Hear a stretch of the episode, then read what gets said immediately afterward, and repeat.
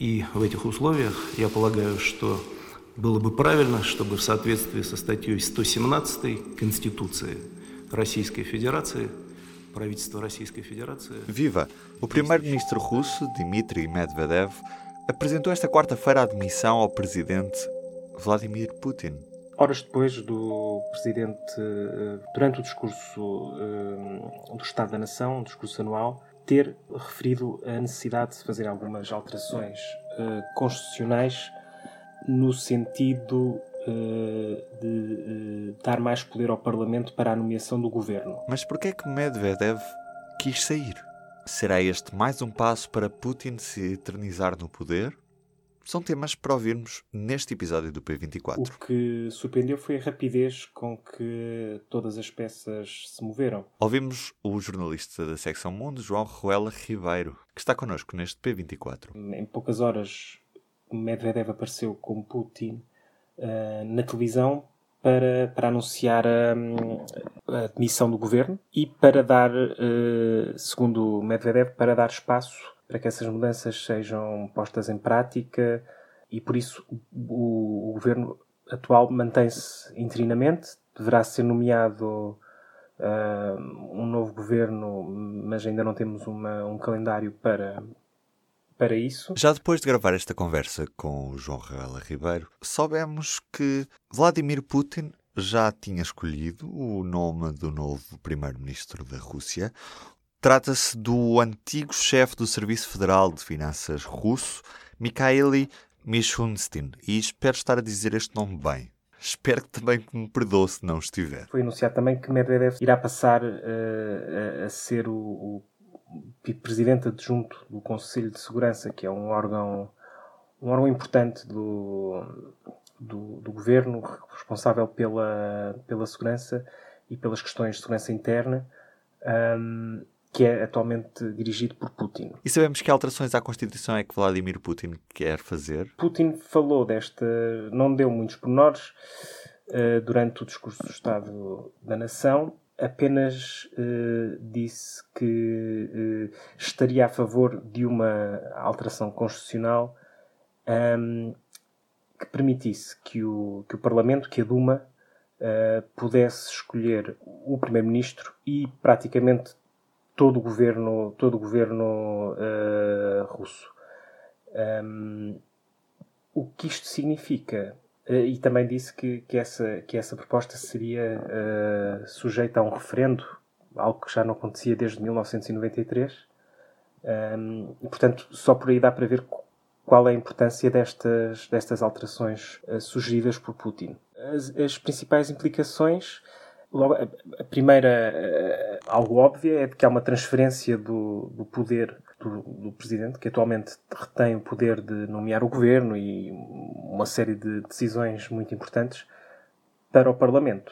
Segundo Putin, eh, o presidente não pode, eh, à luz destas alterações, não pode ehm, rejeitar, eh, aprovar o que foi decidido pelo, pelo Parlamento. E isto tem o impacto potencial de alterar a natureza do, do, regime, do regime russo. A partir de agora, as eleições legislativas ganham uma importância que não tinham até agora. Se o Parlamento é agora a nova fonte de poder, porque tem um, é, é, é lá que são escolhidos os membros do governo, a composição do Parlamento será, será fundamental. Uh, e aí também deverá haver, mas isso ainda é, ainda é cedo para, para se perceber, deverá haver um, um, um reforço da ligação de Putin ao, uh, ao seu partido, Rússia Unida, porque, porque grande parte da, da legitimidade do regime de, russo está na popularidade de Putin, que é muito maior do que a do seu partido e de que de outro, qualquer outro político próximo de si. Portanto, podemos entrar aqui numa nova fase uh, em que o partido uh, deverá tomar uma posição central. Vamos ver como é que como é que isto será feito, porque é, é seguramente um desafio um desafio enorme para, para Putin e para, e para, os seus aliados. E é expectável que Vladimir Putin continue no poder muito para lá de 2024, quando termina o mandato presidencial, ou já se começa a adivinhar uma possível sucessão? Um, praticamente desde que Putin foi reeleito no ano passado, para o seu segundo mandato consecutivo, será o quarto, é o quarto como, como presidente. A grande pergunta no ar é o que é que acontece depois de 2024, que é quando uh, termina, termina esse mandato. Um, a segunda Constituição, não, uh, o limite de mandatos fixado é de dois mandatos consecutivos. Um, isso seria muito improvável que, que, Putin fosse desafiar esse, esse preceito.